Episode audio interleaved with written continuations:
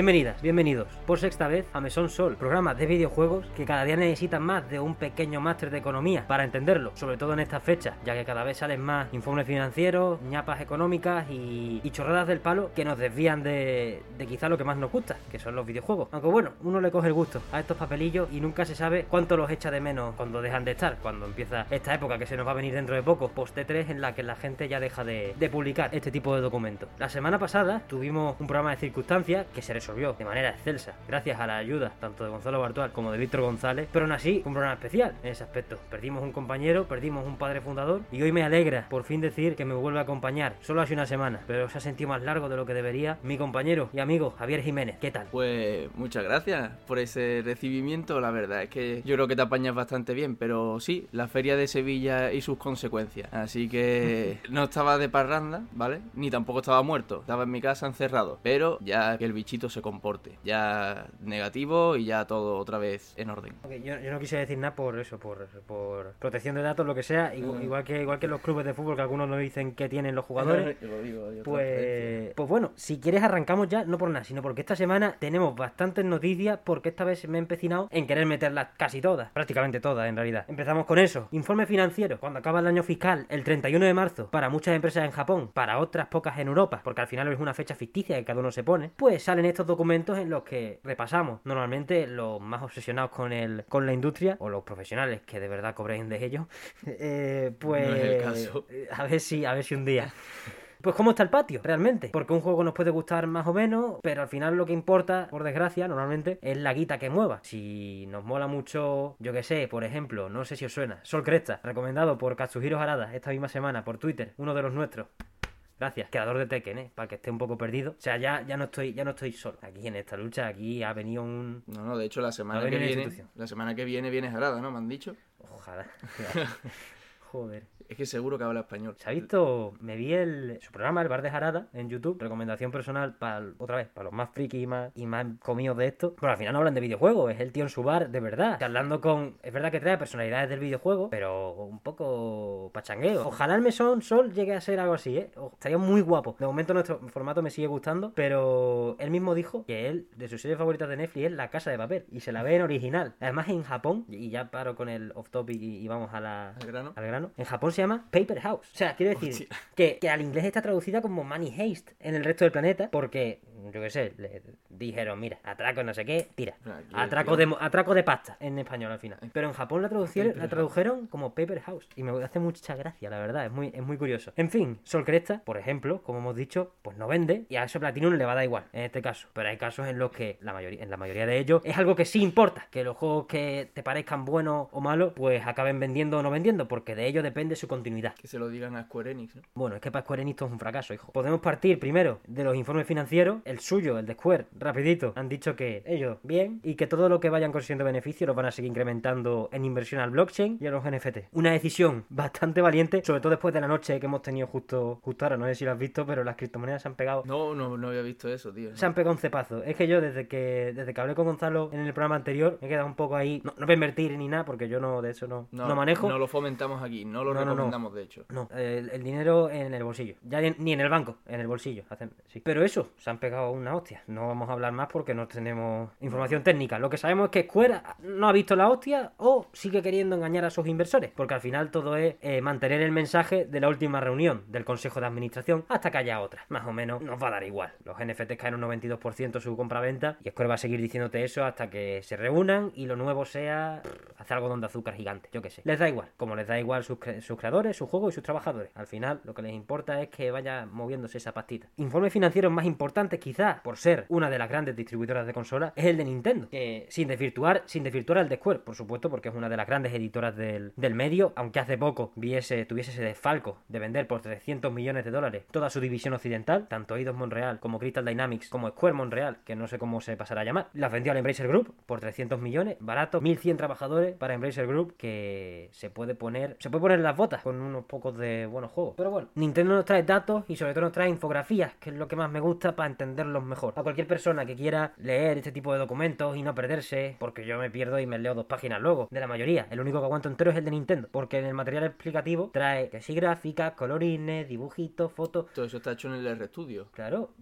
Pero, coño, cúrratelo porque tienes un mensaje ahí contundente. Sobre todo ahora Nintendo que está en la cresta de la ola, pues se dedica, se puede de- permitir más ponerle colorines a todo porque esto es Hombre. positivo. Hombre, ahora lo veremos, ¿no? Las ventas de la Switch van bien, me han dicho. Bueno, lo dijimos, lo, lo dijimos eh, cuando estábamos hablando de la peli de Mario. Miyamoto ahí mirando los documentos diciendo, oye, pues la suya va a pasar los 100 millones probablemente. Pues ahí la tiene. Nintendo Switch, sumado todo. Modelo original, eh, Nintendo Switch Lite y Nintendo Switch OLED ha pasado la barrera de los 100 millones con holgura. 107,65 millones de consolas vendidas a fecha 31 de marzo de 2022. Obviamente ahora serán más, pero tampoco Tampoco creo que haya cambiado tanto. no No, será no ha pasado tanto tiempo. No, y en abril y en mayo no había un mega lanzamiento. El No. mega lanzamiento del año de momento es el Kirby que, que entra en este año fiscal. Es más, tenemos datos de Kirby, van a ser un poco empequeñecidos por los que voy a contar después, pero rápidamente, en dos semanas, 2,1 millones de unidades y No, creo que está en 2,86 a día de hoy. Pero eso sí, en el propio material explicativo, pues Nintendo lo pone al lado de un juego que ha cogido vigor, porque además no es la cifra total. Leyendas Pokémon Arceus El gran tapado, el que nadie conoce. un juego que ya dijimos aquí que cuidado con lo que va a vender, pero tampoco hay que ser pitoniso de Delfos, ¿no? No hay que ser. No.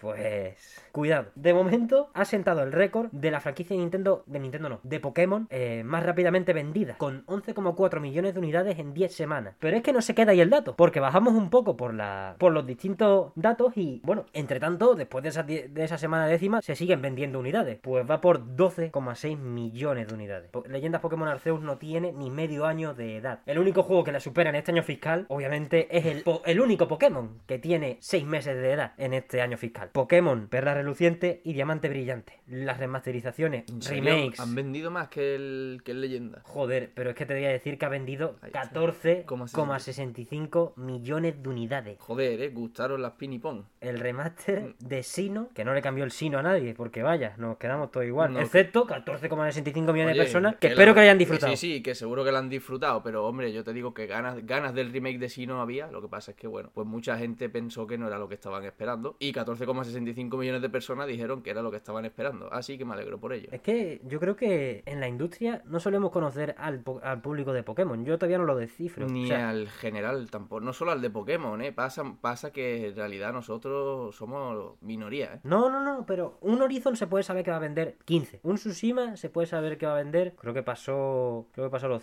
No, no me acuerdo. Creo que pasó los 5 millones, pero creo que ese dato es muy antiguo. Pero un Pokémon se sabe que va a vender un huevo. nu- Nunca sabes cuál va a ser el de. De verdad, la bajona. Todos suben, todos rompen el récord. Claro, es que esa es la cosa. Yo- increíble. Yo, creo que el de la bajona no existe. Y por eso es sorprendente, o sea, que amplíen su público de esa manera, haciendo entre comillas las cosas cada vez peor y, y- y ya no cada vez peor, sino con menos ganas, porque se nota que es con menos ganas, excepto este Leyendas Arceus, que excepto en el apartado visual y de rendimiento, pues sí está, está empobrecido. Sí, pero, pero bueno, tiene su innovación, tiene Sí, sí. cositas frescas. Es el primer paso hacia adelante que les he visto dar en mucho tiempo. A lo mejor no hacia adelante, pero al menos en otra dirección, por Dios, que ya, Sí. ya es muchísimo. Pero eso, con dos Pokémon, pues Nintendo ha obtenido más de 27 millones de copias de software vendidas en un año fiscal. Con eso ya Y por eso luego preguntan que por qué hay un Pokémon todos los años, ¿no? Que porque hay Pokémon todos los años y por qué Nintendo no saca la Switch Pro. Que la Switch no va, que si el rendimiento, que si la Lite no sé qué. Saca el Furukawa, coge, le llega, se oye de repente en la oficina mientras le están increpando.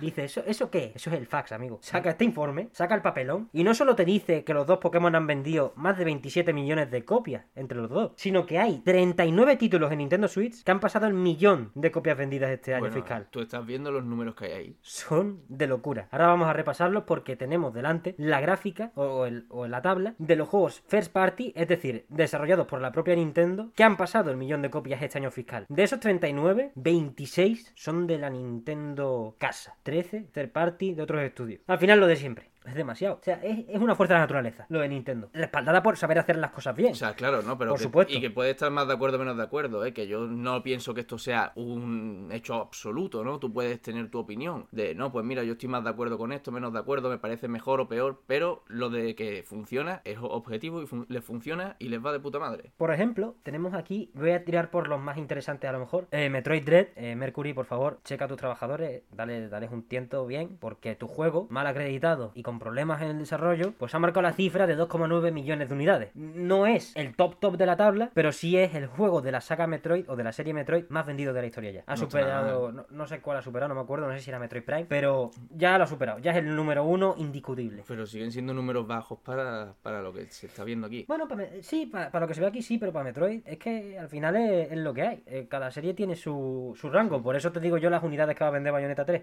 Tenemos Splatoon, que me sorprende, Splatoon 2, que otro millón de unidades este año fiscal, con el 3 anunciado y sin actividad ninguna por parte de Nintendo ya, más allá de decirle, oye, no te voy a chapar los servidores porque, coño, es Splatoon. Y 13 millones 300 mil en el, en el global. Se coloca ahí y aún así se ha salido del top 10 de juegos más vendidos de Switch. Porque obviamente se ha colado en la lista Pokémon Diamante Brillante, Perla Reluciente, con esos 14,65. Pero es que el que no ha, el que no ha dejado de apretar es Ring Fit Adventure. Eso, eso estaba viendo. Que se ha puesto en 14,01, 14 millones 100 mil unidades. Ahí está, sí, sí, más que el Splatoon. Ring Fit Adventure. Es que es un fenómeno, ¿eh? O sea, si alguien quiere ponerse en forma con la Switch, ahora que ha salido el Nintendo Switch Sport hace una semana, que se compra el Ring Fit. Nada que ver, bajo mi punto de vista. Puede ser más caro, pero que está muy bien. Es que está muy bien. Es que Nintendo, estas cosas como el Labo y esas, no voy a decir tonterías, pero esos, esos huecos de mercado los cubre que te cagas. Son los, es que son los mejores. Es que me cago en la leche. En ese aspecto son los mejores porque es que ya el resto ni lo intentan. Y más cifras interesantes. Yo ya quería destacar nada más. Yo quería No destacar nada más. de a- los, no vamos a hablar de los pesos pesados, ¿no? O sea, porque No. ya, ya se da por hecho las 45 millones de Mario Kart 8 Deluxe, los Bueno. 38 millones de Animal Crossing, 28 millones del Smash Bros, 26 del Zelda y 25 del Mario Odyssey. No, yo te puedo decir, del Zelda, pocas son, la humanidad debería seguir jugando Zelda Breath of the Wild hasta que se le caigan las manos y nos mate el calentamiento global. Del Mario Kart 8 Deluxe. El, ya. el GTA, el Es, GTA. es- es demasiado, tío. O sea, ha vendido este año fiscal casi 10 millones de unidades. Por favor. Coño, pero es que, es que ha vendido casi, bueno, casi, está cerquita del Pokémon Arceus, ¿eh? Ha el vendido, Mario Kart. ha vendido 9,94 millones de Bueno, unidades. es verdad que han sacado el pack este de circuitos, ¿no? O sea, No, pero eso va aparte. Ah, no, vale, vale, el DLC, Claro, el DLC. claro.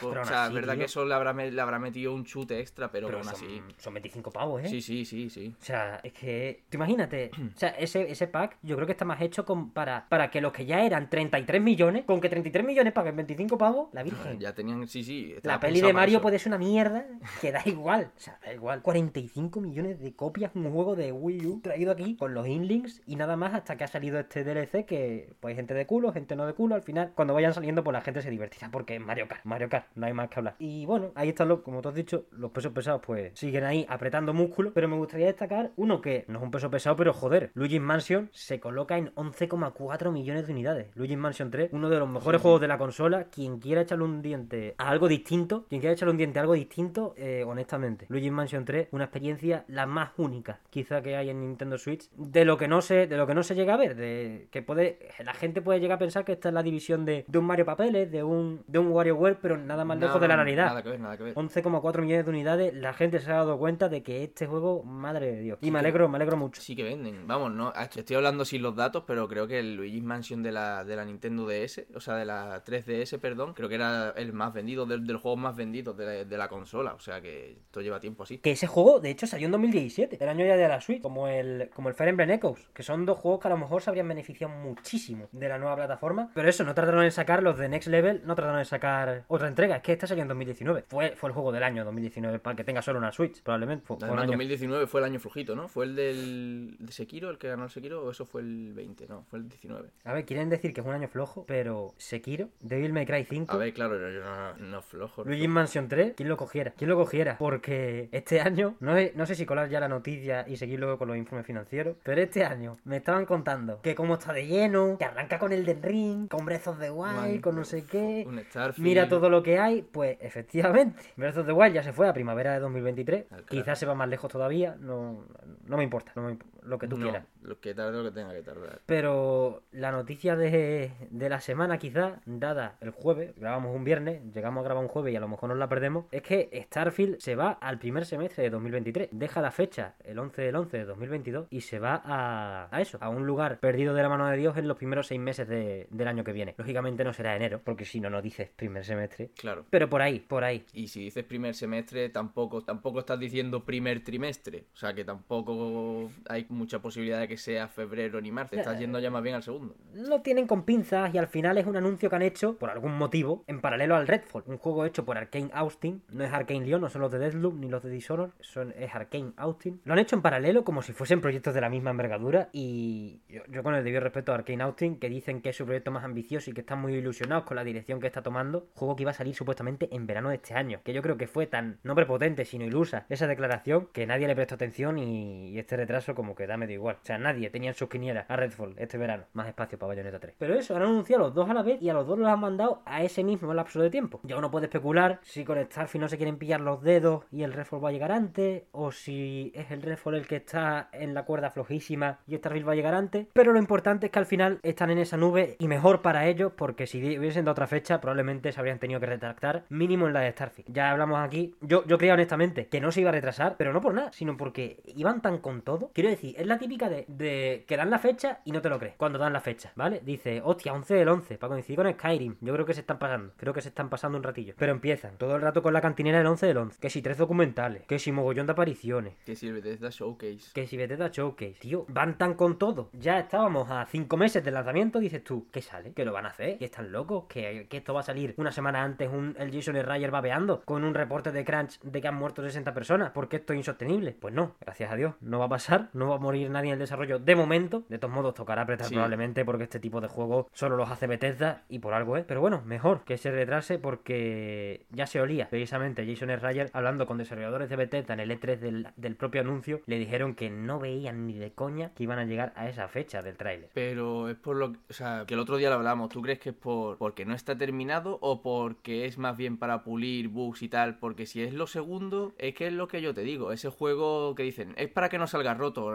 A ver, si por roto entendemos bugs, roto va a salir. Porque un juego de esas magnitudes tiene que salir así. A ver, no tiene que salir así, ¿vale? No estoy diciendo que sea una obligación, pero es lógico y tampoco me enfadaría por ello. Es que lo veo normal. No, esos juegos tienen errores. Lo que no pueden tener quizás es al nivel del Cyberpunk. Quiero decir, ellos lo denominaban, la charla con Jason Schreier y varios desarrolladores de Bethesda en privado era que lo, lo estaban denominando, si salía en, ese, en esa fecha, como el siguiente Cyberpunk. Nada más que un año después prácticamente. Entonces hay muchas cosas que valorar. Yo creo que el desarrollo se va a, se va a beneficiar de todo el tiempo que le den. Ya no por falta de contenido o de resolver cosas, sino porque en tanto que más pulido esté, mejor. No importa que haya mil bugs si has quitado 100.000. Aunque eso de puertas hacia adentro, por supuesto. Como haya mil bugs, pues probablemente la gente se les echa encima. Eso ya es la actitud que tiene la gente ante este tipo de lanzamiento, que yo creo que es bastante errónea también. Es que el único mundo abierto que ha salido sin errores, pulcrísimo, que nada, nada, nada, prácticamente, Breath of the Wild, y se tuvo que retrasar tres años. A ver, yo con, o sea, hay más juegos de mundo abierto que hayan salido así también, pero el Red Dead salió apenas sin bugs también, ¿eh? pero, sabemos un, la caso historia. de, con un caso de crunch a la espalda, con hospitalizaciones de trabajadores y con, bueno, uno de los primeros grandes casos que rompió esa barrera de, de que los trabajadores empezasen por fin a protestar y a filtrar esa información a periodistas que, que hagan este tipo de reportajes tan útiles. Tenemos en España también, por ejemplo, a Marta Trivi, pero no tenemos estudios. Bueno, sí tenemos estudios, el puto Mercury de los cojones. Pero, quiero decir, el run run al final pues está en Estados Unidos y tal. En Japón no nos vamos a enterar de, de nada No, porque no, es cultura de trabajo. O sea, el único estudio que yo he visto en mi vida que en Japón se quejan del trabajo no es de videojuegos, es de anime, eh, estudio mapa. Sí, bueno, te iba a decir, no, y no solo mapa, el otro día, vamos, no, no estoy aquí para hablar de eso, ni mucho menos, no, no es el programa de esto, pero me vi un vídeo de, de precisamente de la- los animadores japoneses, la mierda que ganan, las condiciones, la cantidad de trabajo, y es, bueno, en lo de los videojuegos, pues eso lo elevas exponencialmente a 10. Joder, pues imagínate si se quejan de mapa lo que tienen que estar dándole si el estándar ya es pobre. Pero bueno, eso, los mundos abiertos, los grandes proyectos, las obras en las que quizá te contratan aprovechándose por tu amor al arte, pues son, son duras, requieren de retrasos y, y normalmente tienen gestores del proyecto que te van a apretar las tuercas. Por suerte, pues en Microsoft, de momento, las quejas que llegan de Perfect Dark y de proyectos como el de State of Decay 3 son más bien lo contrario, son de demasiada rienda suelta que al final los proyectos descarrilan también. Pero lo bueno es que de momento, para un proyecto que yo creo que no va a descarrilar como es Starfield, porque está gestionado por profesionales de la industria como la copa de un pino, porque al final es Bethesda en su estado más puro, pues le dan esa flexibilidad. A otros estudios que no tengan esa veteranía, ese empaque de tener una gente que sabe lo que hace, pues esa flexibilidad les puede llegar a ser contraproducente. Pero yo creo que a Bethesda le va a sentar muy bien. Hay Este- que darla, hay que darla. Es que Eh, precisamente yo creo que yo creo que Cyberpunk pecó de falta de flexibilidad, que es verdad que se retrasó unas cuantas veces. Pero unas pocas, pocas, porque cada vez es que además lo atrasaban dos meses. Y es como, Claro, no, no, retrasalo bien, tío. Pues como han hecho, mira, pues los retrasos, ¿cuántos han sido? ¿Cuántos meses? Siete. Pues como siete meses, o sea, tampoco exactos porque no se sabía la fecha No se, sabe, la fecha exacta, pero retrásalo todo lo que necesite. Un año incluso. Mándalo al 11 del 11 de 2023, ya está. Pero haz las cosas bien. Perfectamente se puede ir al 11 del 11 de 2023 y hacer la broma, ¿eh? Hacer la broma de, eh, ponen el mismo contador que tenía, porque además la, el tráiler era, yo creo que más o menos memorable, con el contador en el lado de la nave que se iluminaba y ponía 11, 11, 22. Pues lo pone y suma un minuto. ¡Que Sony 23! ¡Vámonos! Y ya con eso, es que, es que se puede retrasar perfectamente. eh. A mí, a mí no me extrañaría nada. A lo mejor no dicen 11 del 11 para dejar de vacilar. No me extrañaría nada que se fuese. Eh, si lo retrasan otra vez, se va al 11 del 11. Porque claro, ahora mismo es primer semestre, pero yo, yo digo, si lo retrasan otra vez, se va al 11 del 11. Son ganas de vacilar y de, de gafarla, ¿eh? Son ganas de vacilar y de gafarla. Pase lo que pase con Starfield en cuanto a fechas de salida y en cuanto a, a rendimiento final, lo que sí está claro es que veremos gameplay en el Xbox and Bethesda Showcase. Yo aviso a navegante, a cualquiera que pueda tomar mi consejo por encima de ningún otro en este pequeño círculo que tenemos, que el gameplay no va a ser espectacular. No digo que vaya a ser un gameplay Halo Infinite Craig, que, que ya lo hablamos la semana pasada con Víctor, pero la gente que se espera un mega gameplay, en plan Doom Eternal acabado, cuando acaban de decirte que necesitan 7 meses más, no puede haber margen a decepcionarse mucho con lo que vayamos a ver de Starfield ese 12 de junio. Porque si nos impresiona muchísimo, todavía podemos estar expuestos a que sea mentira, porque necesitan mucho tiempo todavía. Quiero decir, le han retrasado 7 meses respecto a la fecha de lanzamiento, pero les queda más de un año de trabajo, probablemente. Muchísima tela. El gameplay puede ser lo que te saca de las narices. No, no arriesgues, no mientas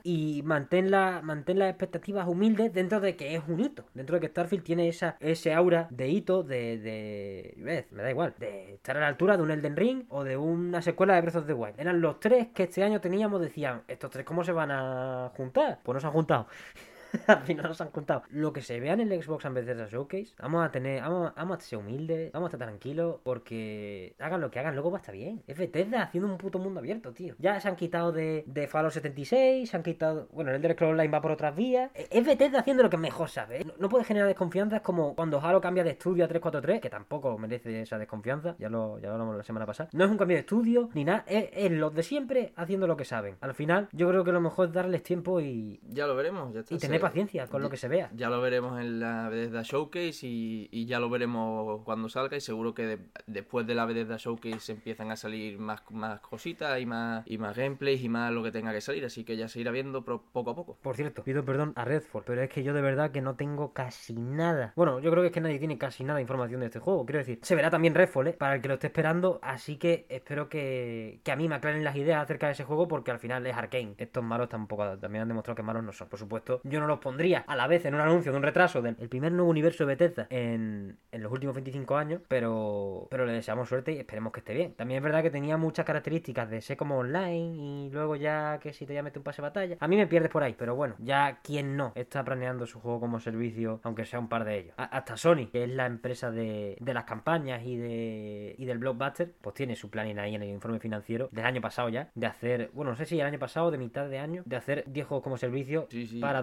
2026 era. 10 y lo que quieras, tú, tú échale, échale. Sí, sí. Eso es también es lo que dice, es que eso es para los accionistas, sí. eso es mover el dinero, mover las acciones y ya está, esto no es real. Es que no vale ni la pena intentar analizarlo. La última, ya que, ya que he abierto el bloque Microsoft, antes de casi cerrar el bloque Nintendo, aunque bueno, hemos cubierto lo que quería cubrir del informe financiero, era más o menos eso, pues hay una cosa sí más interesante, que puede ser más positiva, que es una noticia de una patente que destapó Game Rant eh, por parte de Microsoft, que consiste en el escaneo de juegos físicos a través de tu móvil, con la nube, con tu mismo usuario todo el rato, para poder desbloquearlos en tu biblioteca digital y poder jugarlos en Digital. eso, descargándolos en digital. Esto, en cualquier otra generación, sería una patente de, bueno, vale, yo qué sé. Si, se- si sale ardiendo mi disco o me lo rompen y no tengo seguro, pues perfecto. Pero estamos hablando de que Xbox o Microsoft está ganando la generación de momento en ventas, entre comillas, ganando todas esas mierdas. El que venga aquí con la guerra de consolas, por favor, Pero que, que cierre. curioso es que también,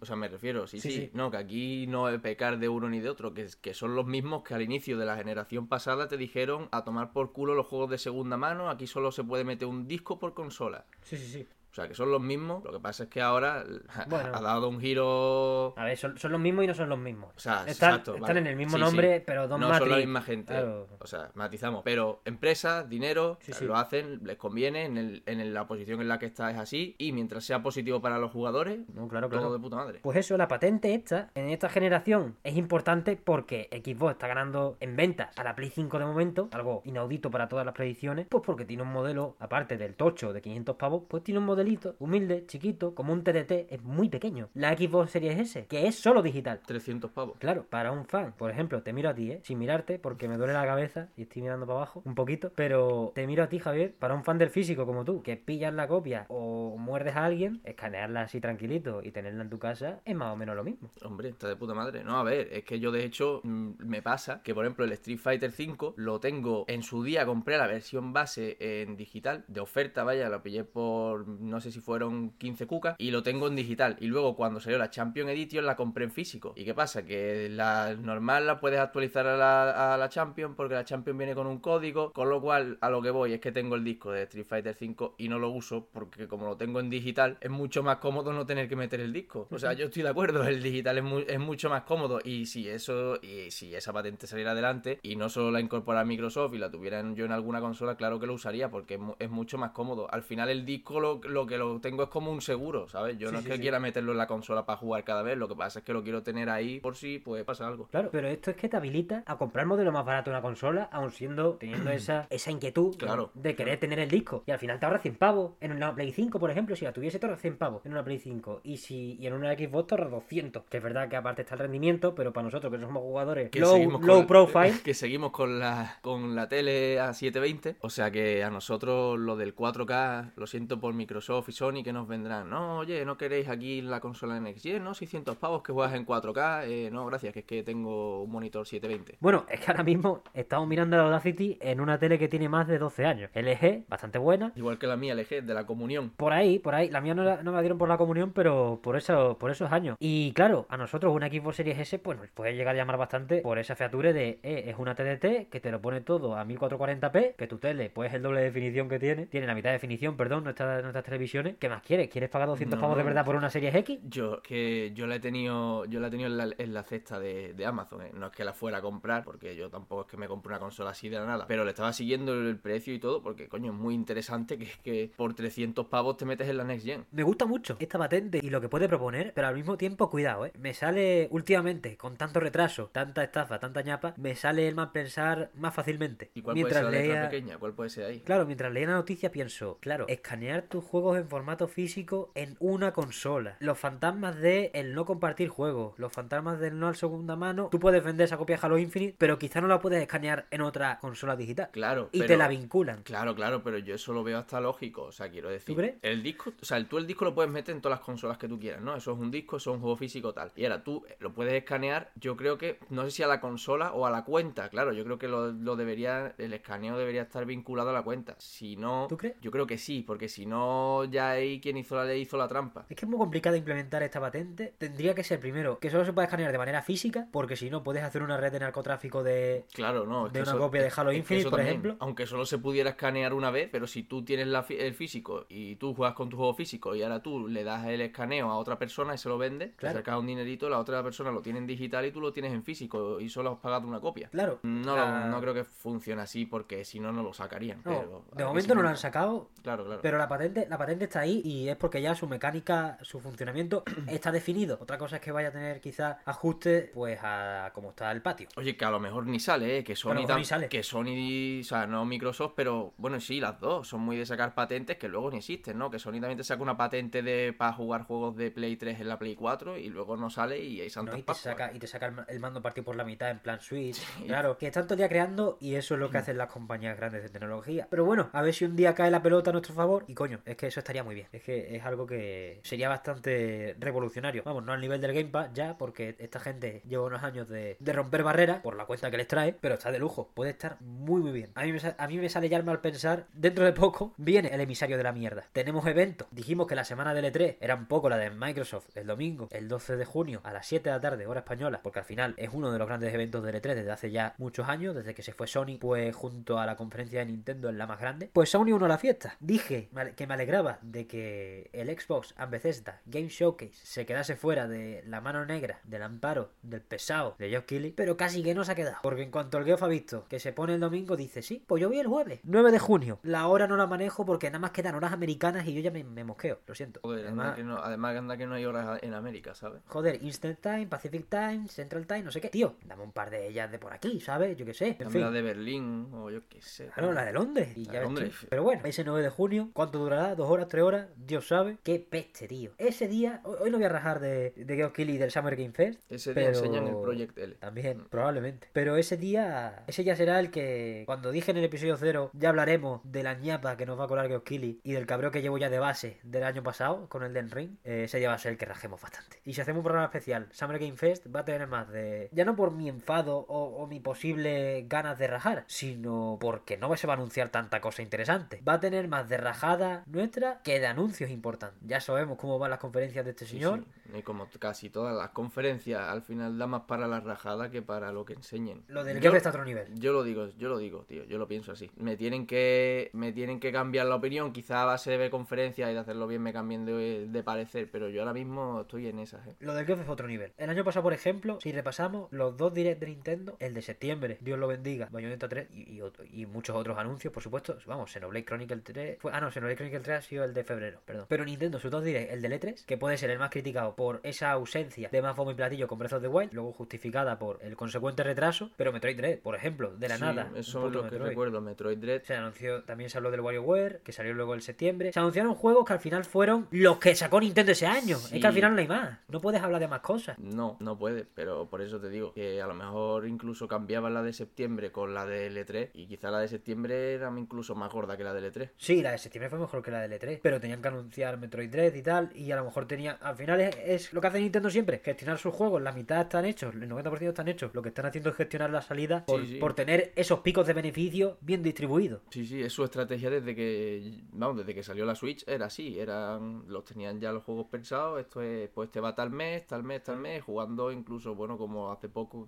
que ya lo comentamos, cambiar el Splatoon 3 con el, con el Xenoblade 3, lo que convenga. Pues por eso creo que al final, pues los anuncios los van moviendo y en septiembre quedó más tocho, quizá también por lo, por lo externo, ¿eh? por lo, por los third party, porque hubo cosas como la Castlevania Advance Collection que dijeron próximamente, táchalo, ya disponible. Descargue ya. No dormí esa noche. Bueno, sí dormí, porque se tardó en descargar. Los dos direct de Nintendo, la conferencia de Xbox del Forza Horizon 5, sin anunciar, que no se anunció. Se lo sacaron de la manga como el Metroid 3, que ya con eso, pues para la mierda de 3 que se preveía, con Metroid 3 y Forza Horizon 5, ya te puede dar con un canto en los dientes, porque vaya, el resto de conferencia, el resto de compañía, pues bueno, es verdad que Square con su conferencia de 3 se cubrió de gloria por los cojones, Capcom no sacó nada y Bandai Namco, pues obviamente no iba a hablar del Den Ring, porque pasó está el Geo. Anda, cojones. Pero también te digo, es que bajo mi punto de vista, Capcom no hace conferencias propias desde hace ya un montón. Square, No. Square es Square. Y Bandai Namco no ha hecho una conferencia propia grandilocuente en su vida. Se ha espaldado en, en otros grandes estudios para presentar sus cosas. Fighter Z entró en una conferencia de Microsoft. Y pues mira, menos de- mal que has sacado el tema porque estaba. Quería decir lo de. Joder, ¿os acordáis del E3 de 2018 de Microsoft? El, el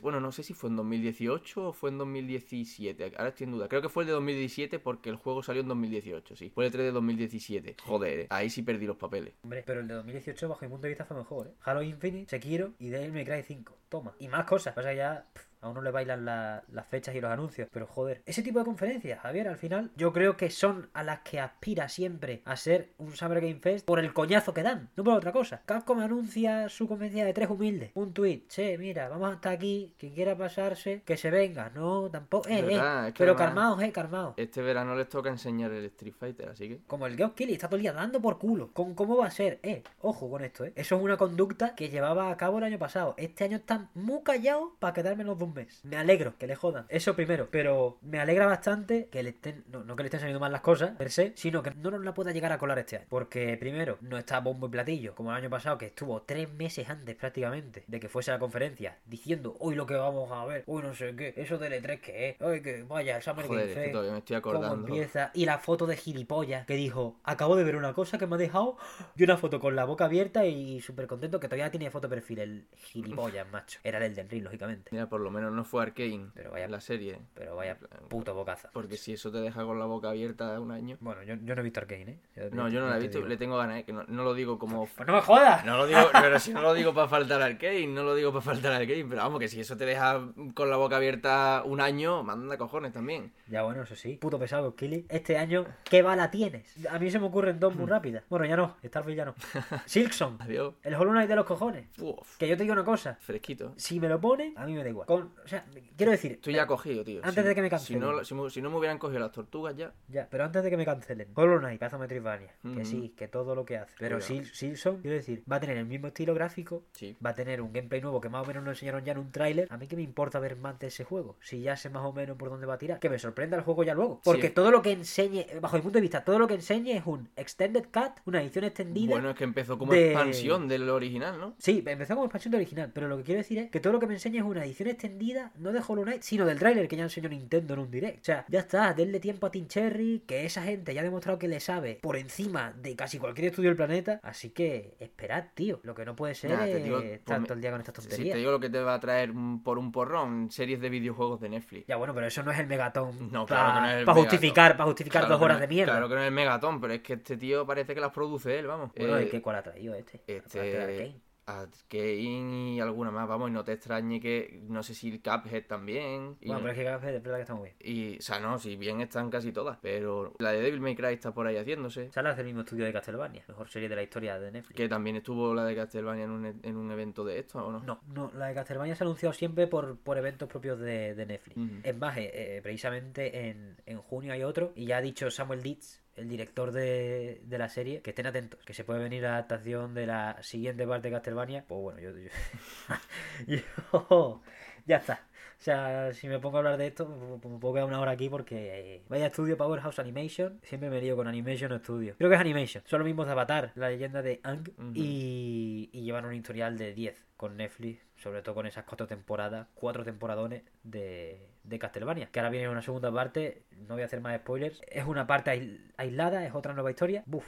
El juego que va a adaptar, tengan cuidado, tengan cuidado. No, no me gusta decirlo porque hay gente que no, no lo sabe. Porque no lo han confirmado oficialmente, pero están todo el día posteando imágenes de ciertos personajes de la saga famoso. Entonces ya me vuelvo loco. Pero eso, series de videojuegos puede haber, pero a mí las principales llamadas que va a haber, pues bueno, también me acuerdo de típico juego coreano, así. Bah, Ahora toca copiar al Genshin, quizá. eso, eso. Mi joyo, precisamente los del Genshin, están eh, a puntito de sacar primer teaser, creo, de, de Sí. su nuevo shooter de mundo abierto aventura de un jugador. Es así, más o menos así lo han descrito. También puede entrar por ahí. También van a, también van a entrar, obviamente, el propio Genshin. Sí, la versión de Nintendo Switch, a ver para cuándo, ¿no? Yo creo que eso no entra. Es que, Hace decir, poco dijeron sí entra. Sí, Tal sí. cual, ¿no? Es que hablaron para decir sí entra. Sí, claro, pero no, no dijeron fecha ni leche. Es que en Play Ya. 4 lleva 30 frames, ¿sabes? En Play 4 al principio ya iba rascando. No, no 30, pero 45, no sé qué, bajadas. Que al final lo que molesta más son las bajadas que, que, que sean 30 o 60. Oye, te digo una cosa, yo el tiempo que jugué, que sabes que no fue mucho, pero el tiempo que jugué fui bien en ese aspecto. ¿eh? Hombre, porque jugaste dos años después de la salida, pero el juego iba al principio. Ah, eso puede ser. El juego pedía la prórroga. Entonces, no me imagino ya no cuestionar las características de Play 4, sino ya no me imagino cómo va a funcionar los primeros meses en Switch. Quiero decir, Yo creo que Genshin Impact tampoco es el juego que se va que va a enterrar a Switch en plan tecnológicamente, ¿sabes? es que se, se ve muy bien, ¿eh? O sea, la gente infravalora eso porque Pero- al final es, es el Breath of the Wild. Pero claro, es que le has metido el Breath of the Wild a 60 rocoso. Claro, pero ya te digo, nos- Que no es lo mismo que te lo Claro, haga Nintendo. mi joyo, mi claro. joyo no es Nintendo No, claro, y Monolith y Monolith Soft. No, no, estamos final- de acuerdo en eso, ¿eh? Pero Al final, cada uno tiene la finura y el, y el motor dedicado que tiene también. El Zelda tiene un no, motor si dedicado eso a es la Switch. así, ¿no? Y si no es Naughty Dog, nadie más te mete un Uncharted 4 en la Play 4. O el de Last of Us. O que- el de Last of Us, es que nadie más te lo mete. Es que está claro que cuando lo hace uno mismo, el que mejor lo conoce, ¿no? Es, es así. Por eso el Genshin o se atraganta o no sale nunca. También nos puede presentar más famosos en bici. Ya dijimos Tom Cruise presentando más Pixel 3. Tenemos muchas cositas que pueden pasar. Pero yo creo que lo que tenemos que hacer quizá como, como medio, Mesón Sol, aquí ya no, un momento, juntas accionistas, un momento. Lo que tenemos que hacer quizá como medio es sudar un poco de esta, ¿eh? O sea, yo me voy a acabar viendo, porque no tengo remedio, como mensaje oficial a la población, le recomendaría que, que ese día, una de dos, o la tenga de fondo, muy de fondo, O te enteras al día siguiente de lo que haya pasado y... Claro, te ves la NBA, que están los playoffs que, que en esa época ya van a ser las finales. O sea, estáis a tiempo de tomar una decisión en condiciones. No, no hacer lo que voy a hacer yo, que es ponerme las finales de fondo y al puto Geos de primer plano. No, cabrón. Es que vaya, es que es así, porque luego me puede. Porque digo, ¿y si en medio, a partir de este minuto y hasta que deje de hablar de Keighley, no copien la actitud del presentador de este programa? Deleznable y de absoluto eh, de formación profesional. Imagínate, una fechita del Metal Slug Tactics para ti, 28 de agosto, por ejemplo, por decir una. ¿Cómo entra el Metal Slug? Y encima táctico. Es que, es que táctico, el bebé, encima táctico, tío.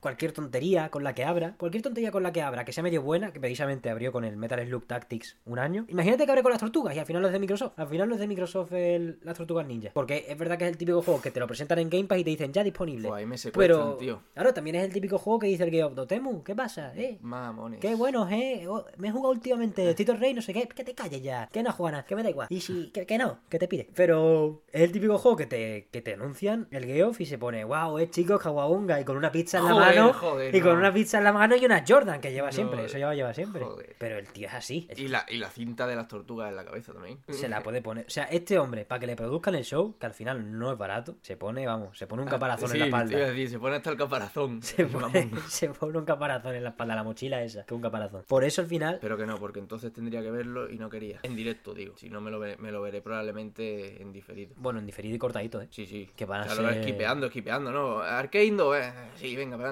Que es un anuncio, o sea, va a ser de Guerrero. O sea, va a ser una conferencia de Guerrero, ya lo sabemos. Los Summer Game Fest en ningún momento han sido agradecidos con el espectador. Nos quieren ahí haciendo el tonto, bailando a su, a su ritmo. Pues la gente se, se medio cura porque te meten un Silson. El año pasado el Den Ring es que era indiscutible, quiero decir. Hasta yo dije, joder, es que qué cerdo, es que ha ganado. Has conseguido el Den Ring, ¿vale? Pero bueno, no creo que haya que al final darle más vueltas hasta que veamos la- las consecuencias de, de esta guerra que ya hemos perdido y que ahora nos toca pues sufrir, sufrir el castigo, ¿no? De a ver qué joyitas nos trae el bueno de Geoff para uno de sus primeros espectáculos del año. Porque al menos antes nos concentraba la mierda en los Game Awards. Pero ahora- tiene esta, el Opening Night Live de la Gamescom en agosto y los Game Awards, por supuesto. Que ya, ya de esa sí que no nos vamos a quitar ni de coña. Es imposible. Quiero pasar ya rápidamente por lo que queda de noticia porque se nos está haciendo bola. Bueno, porque, porque no quiero un programa de dos horas, básicamente. En Acast me dejan subir solo archivos hasta 150 megas, así que tengan cuidado. Hay que, hay que pagar para subir algo más gordo. Creo que en Evox es más o menos igual, pero tiene un poquito más de holgura. Pero en fin, lo otro que queríamos destacar de esta semana es que otro evento que hubo esta semana que sí se puede calificar, creo yo, de manera positiva, por dos cosas. Por su corta duración, 20 minutos, y por los juegos que salieron, que fueron bastante dignos, es el Indie World de Nintendo. Se presentaron una muy buena cantidad de juegos a un buen ritmo, pues la mayoría, yo creo que la gente no lo tenía casi nunca en el radar. Que lo que suele pasar con este tipo de conferencias es que llega demasiado, llega un exceso de juego indie de Steam a Switch. Y entonces al final no es tan novedad Claro, guay. sí, sí, sí. Pero en esta ¿Qué tienes tú en el radar? en esta hubo un par que primero, pues está el. A mí me gustó mucho el Egghead, un juego El muy pila. Muy de esencia indie. Me gustó mucho porque tiene esa esencia de indie indie. Más indie no puede ser. Es un pavo de Japón, él solo, que hizo este juego como proyecto de final de carrera, más rudimentario y con el concepto menos, menos pulido, pero que lo vio tan guay que dijo, pues lo voy a pulir. Y coño, ahora va a salir en Nintendo Switch y yo creo que merece una oportunidad. Un plataformas de puzzles basado en que eres un hombre pila o un chavalito pila, porque eres muy chiquito eres, y eres cabezón, que básicamente lo que pisa le infunde corriente. Por lo que así se mueven distintas plataformas a lo largo de- del mapa visible y es un scroll lateral de plataforma. Al final va de ir sorteando obstáculos para llegar al siguiente lado del nivel, pues con, con ese ingenio que te pueda sugerir el hecho de que en cuanto pises se activan trampas, se mueven plataformas y pasa de todo. Y una mecánica bastante interesante que creo que es la que me hizo ya el clic de quiero jugar esto, que es que puedes lanzar tu cabeza y también infunde corriente. Es más, creo que es lo que infunde corriente, porque cuando la lanza el cuerpo ya deja de ser amarillo y se pone gris. Así que creo que la Ah, sí. cabeza es fuente de alimentación, entonces si la lanzas ya estás en terreno seguro para pasar por zonas apagadas. Tiene cositas para un trailer de 42 segundos, enseñó mucha profundidad de... para una mecánica tan simple. Ojalá Street Fighter enseñara eso en 42 segundos. Pero para 42 segundos,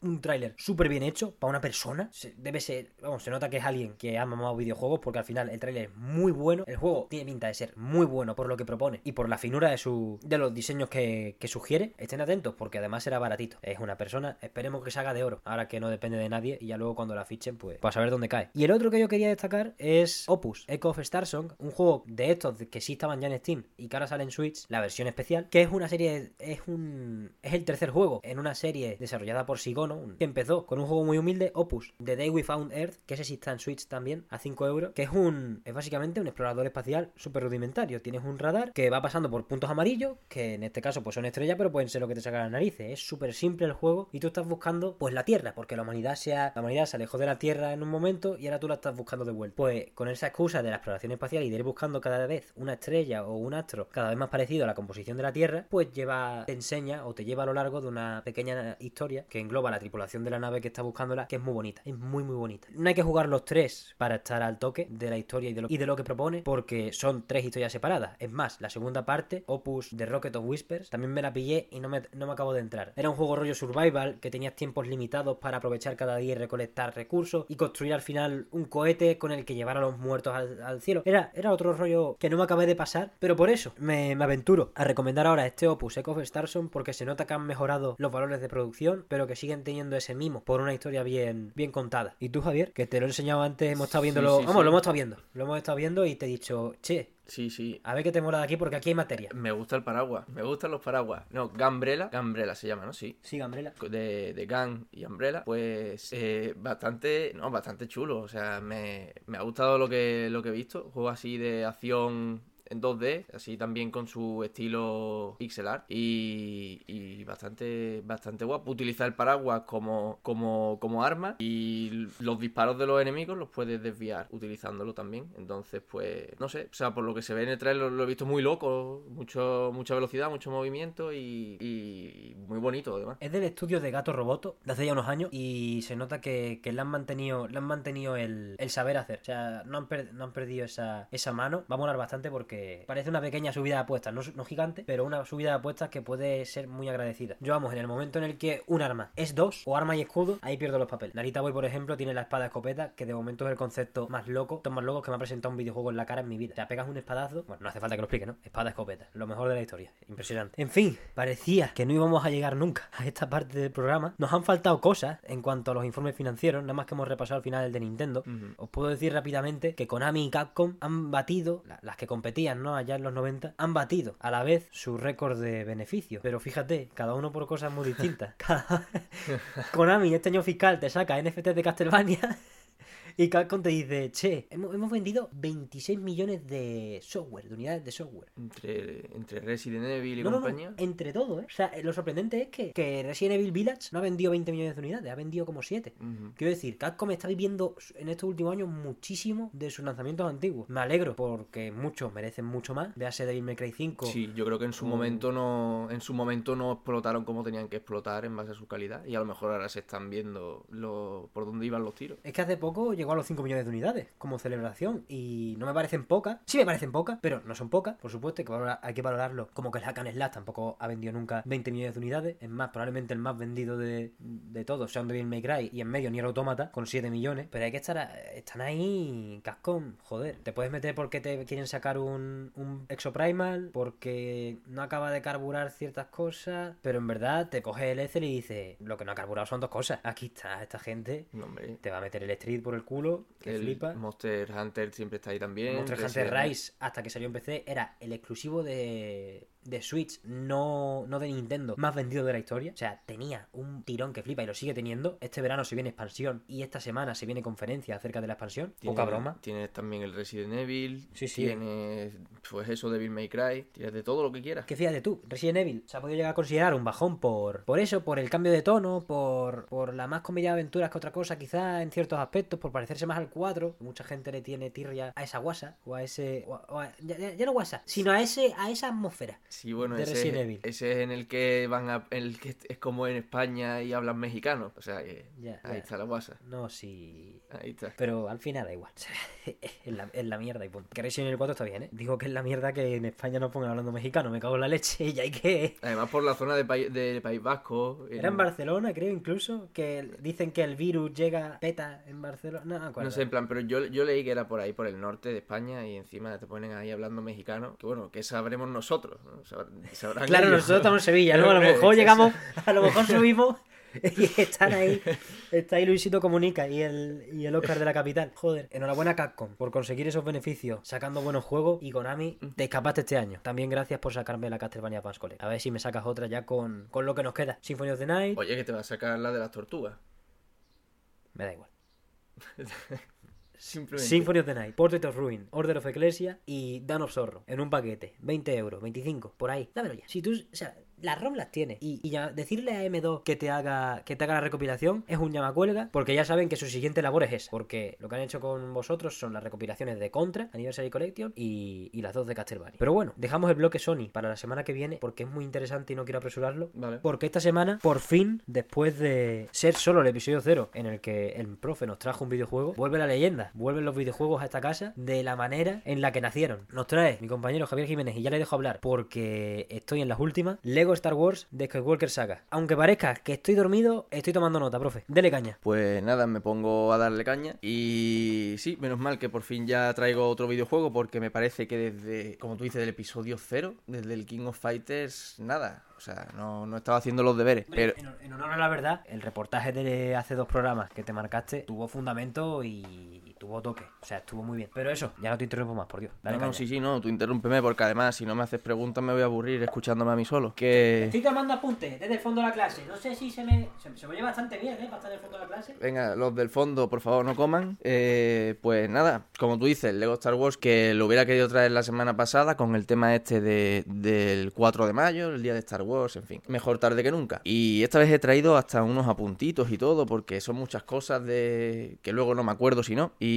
me lo he separado en- pros y contras, fíjate. Y, y hay más pros que contras, lo tengo que decir. Pero no se salva también de tener sus fallitos, que cada vez incluso en retrospectiva. Me alegro de haber tardado más en hacerlo porque siempre al principio el hype te nubla un poco la vista. Si te gusta mucho un juego, te lo compras de salida prácticamente, como dice yo, es porque le tienes ganas. Entonces, este tiempo extra me ha servido para verlo más objetivamente. Y nada, me voy a meter ya directamente al meollo y voy a empezar por las cosas, por las cosas buenas. Creo que es lo más natural, empezar por lo bueno y luego lo malo, porque además lo malo, pues se entenderá mejor hablando un poco de cómo es el juego y, de sus virtudes. En primer lugar, yo creo que la palabra que define este juego eh, es libertad, ¿vale? No estamos aquí ante un Breath of the Wild ni nada de eso. Es un juego, mezcla Lego, Star Wars para todos los públicos, infantil incluso si lo quieres, humor tontorrón, pero eso sí, eh, pienso que no es solo para público infantil. Quiero decir, el público infantil podrá disfrutarlo muchísimo y cualquier persona que sea fan de Star Wars. Es verdad que si no te gusta la estética Lego, no te gusta Star Wars, no es tu juego. Si te gusta cualquiera de esas dos cosas, es tu juego. ¿Por qué digo esto de la libertad? Bueno, pues nada más que abres el juego, lo empiezas, creas tu partida, tal, y bueno, primero te salen un montón de ajustes para calibrar la sensibilidad del mm, vuelo en la nave, la sensibilidad de apuntar con las pistolas, en fin, un montón de cosas. Y cuando terminas con eso, empiezas y lo que te sale es un menú con una miniatura de Lego de cada uno de los nueve episodios y tú tienes que elegir si empiezas en el 1, en el 4 o en el 7. ¿En qué trilogía quieres empezar? Yo empecé en la, de precuelas, empecé en el 1, jugando en el orden natural 1, 2, 3, 4, 5, 6 y 7, 8 y 9 que no me los he jugado todavía, tengo que decirlo. No porque tenga nada en contra de ello, ¿vale? No estoy aquí tampoco para opinar de, Star Wars y mucho menos no tengo nada en contra de su vertiente Lego, todos los capítulos están igual de bien, pero, pero lo que me ha dado tiempo, sobre todo por, por, por los desvíos tan locos que me he pegado, ha sido pues a jugar las precuelas y la trilogía original. Y lo que más te llama la atención cuando empiezas a jugar al juego, sobre todo yo que, que he jugado pues bastantes juegos de, Lego, no, no soy nuevo en esto, he jugado pues Marvel, Lego Batman desde el original, el Lego Batman 3, el, Lego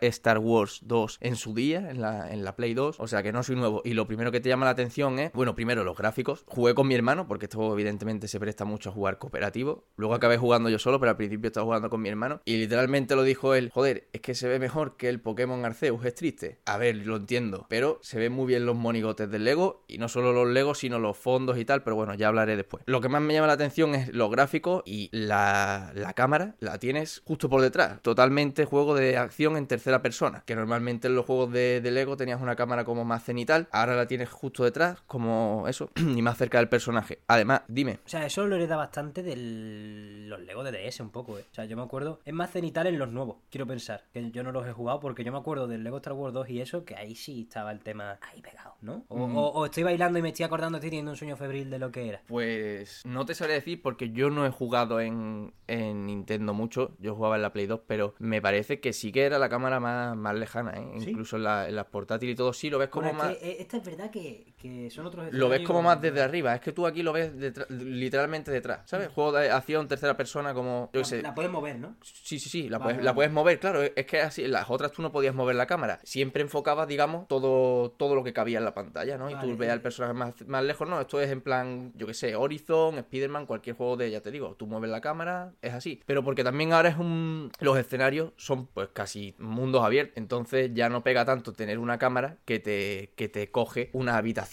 Ya que los juegos de Lego, pues antes era muy esto es un, estás en una sala, la completas, coges las cositas, te vas a otra. Ahora estamos en mundos abiertos. Y aparte de eso, mm, es verdad que el juego, la primera vez que lo pones, te puede abrumar porque la interfaz está muy, muy, muy recargada. Hay muchos elementos, hay 80. eh, El mapa, y luego cuando lo abres no sabes ni por dónde meterle mano. Si abres el menú, te va a salir uno de mapas, otro de guía, otro de los personajes, otro de las naves. Te van a salir infinidad de menús. Otro de las clases, que es otra de las novedades de este Lego. O sea, se lo han tomado en serio. Han hecho clases de personajes. Hay no sé si como 9 o 10. Tiene los héroes, los villanos, los Jedi, los Sith. Que villano y Sith no es lo mismo porque villanos pues engloba, por ejemplo, a los droides de la, de la Federación de Comercio o al, yo que sé, por ejemplo, el General Tarkin, el Grand Moff Tarkin, ¿no? Pues eh, ese tipo de, de cosas. Y luego también tienes que si droide astromecánico, que si droide de protocolo, mm, que si sinvergüenza, que esa es la de Han Solo, Chihuahua y todo eso. Y, y nada, pues un montón de, de novedades que no te, o sea, no te diría, no te esperas. Se supone que ya, estaban anunciadas, yo lo sabía de antemano, pero que mucha novedad, mucha novedad para ser un juego de Lego que nunca, nunca se había innovado a ese, a ese nivel. Y luego otra cosa que, que destaca mucho es, pues, eso, como dije antes, la libertad a la hora de jugar. No solo que tú empiezas a jugar en, en cualquier trilogía que tú quieras, sino que te sueltan y tú para seguir la historia, es verdad que te pone, pues, ve a tal sitio y es, y pues como en cualquier juego de mundo abierto, vas al sitio que empieza la misión y ahí, pero si no quieres ir, no vas. Puedes explorar el planeta como tú quieras o el sitio en el que estés. Para ir de una misión a otra, si por ejemplo el episodio 1 lo empiezas en la nave de la Federación de Comercio con Qui-Gon y Obi-Wan, cuando,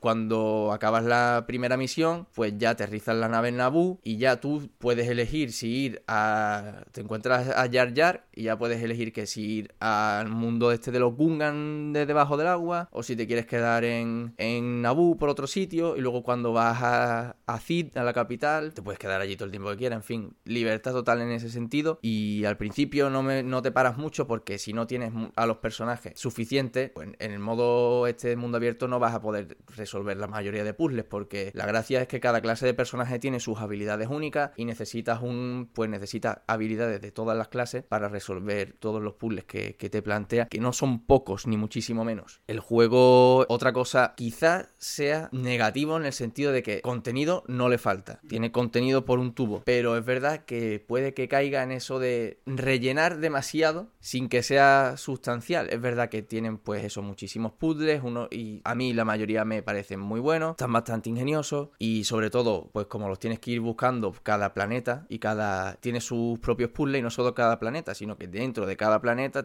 hay distintas ciudades, distintas áreas, cada uno tiene una serie de puzzles y también tiene pues ladrillos, unos ladrillos azules que hay como 1166 me parece que hay, una burrada absoluta, pero me recuerda a las lunas del Mario Odyssey y en, mu- en muchas facetas, no sé cuántas lunas había en el Mario Odyssey, pero también una burrada, ¿no? Casi mil o así. Pero están, o sea, menos de mil, pero ¿están igual de bien implementados o son un poco más ñapa de... Cuidado, a ver, aquí no me voy a poner yo a buscarlas. Pues depende de... O sea, pueden ser tan ñapas como pueden ser las de Mario Odyssey. Yo no he jugado a Mario Odyssey, solo he visto ser jugado, he visto, he visto gameplay. Las del Mario es que están muy bien. Por eso digo que si, Sí, si te claro. Quiero decir, ¿son, ¿se han pasado de frenada estilo semillas Korok de Breath of the Wild? O, ¿O de verdad me estás diciendo que tiene ese nivel de jueguecito, excelencia que sí tiene el Odyssey? Porque yo cuando escucho 1166 me explota la cabeza. ¿eh? No, claro, está claro que no es, esto no es el Mario Odyssey en ningún aspecto y tampoco y tampoco supongo que en esa excelencia. Lo que sí te puedo decir es que tampoco llega al punto de ser un coñazo insufrible ni Vale, al punto de ser como el de Legend of Zelda. De hecho, están bien implementados en un sentido y es que te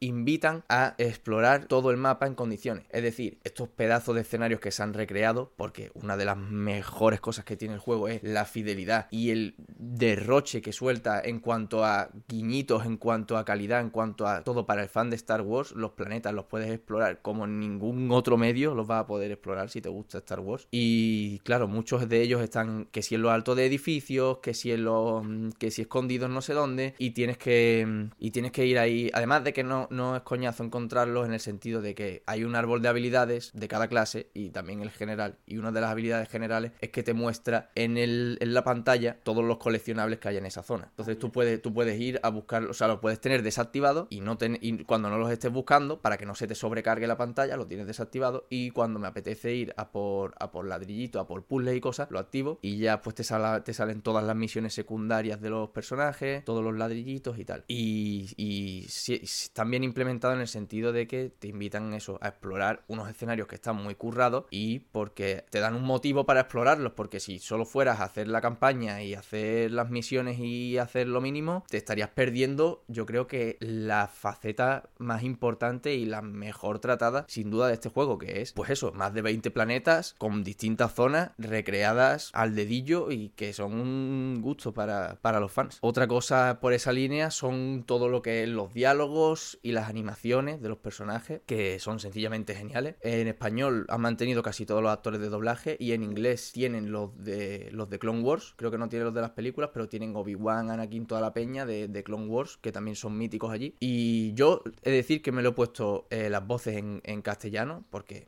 me, estoy acostumbrado a las dos, tanto en inglés como en español, pero es que en español las tienes todas. Tienes las de Obi, todas, todas. Menos la de Anakin. La de Anakin es distinta. Pero todas las demás que yo haya escuchado tienen las originales y, y es un gustazo. Eso sí, las líneas y los memes, que este juego eh, la verdad es que abraza a la comunidad meme de Star Wars, todas las trilogías, pues lo, son más reconocibles en inglés. Y es que te puedes encontrar con, pues eso, con, con memes como el de, el de la arena de Anakin, del I Don't Like Sun. Como que, de hecho, por ejemplo, en la batalla final con de Rey contra el Emperador, cuando empiezan a hablar todas las voces fantasmas, Anakin, en vez de decir lo que diga en la película, que no me acuerdo, pues se escucha de fondo I Don't Like Sun. Y eso es lo que dice el fantasma de Anakin a Rey. Es muy. quitando ese aspecto de cómico y, meme, la verdad es que es una recreación bastante digna. Eh, y las animaciones y tal son todo un, un gozo. Quizá también pueda decir que es uno de los mejores videojuegos para jugar cooperativo. No solo este, sino los juegos, los juegos de Lego en general, por el tema de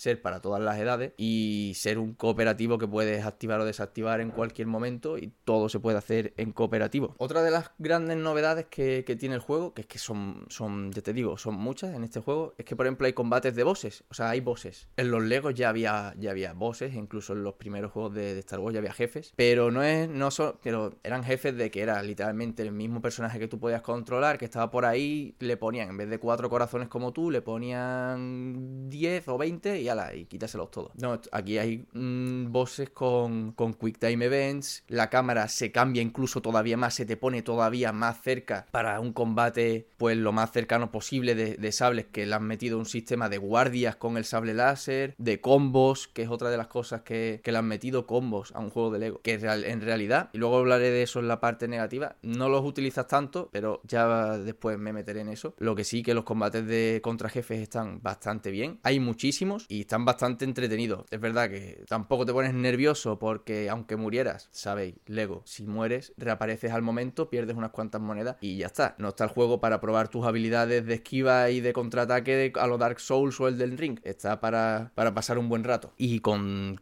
esto dicho, pues otra de, las cosas mejores que tiene el juego y que para mí es de las mejores, o puede que, que la mejor, y es el tema de la banda sonora. Yo Creo que nunca voy a olvidar eh, la noche que me puse los cascos en, el mando de la Play. Era de madrugada, me los puse, me puse a jugar al, al juego y la banda sonora de las películas, todas, yo no creo que están todas las canciones, todas las... Todo, todo de las películas. O sea, eh, fue justo en el duelo de Yoda contra el emperador del episodio 3.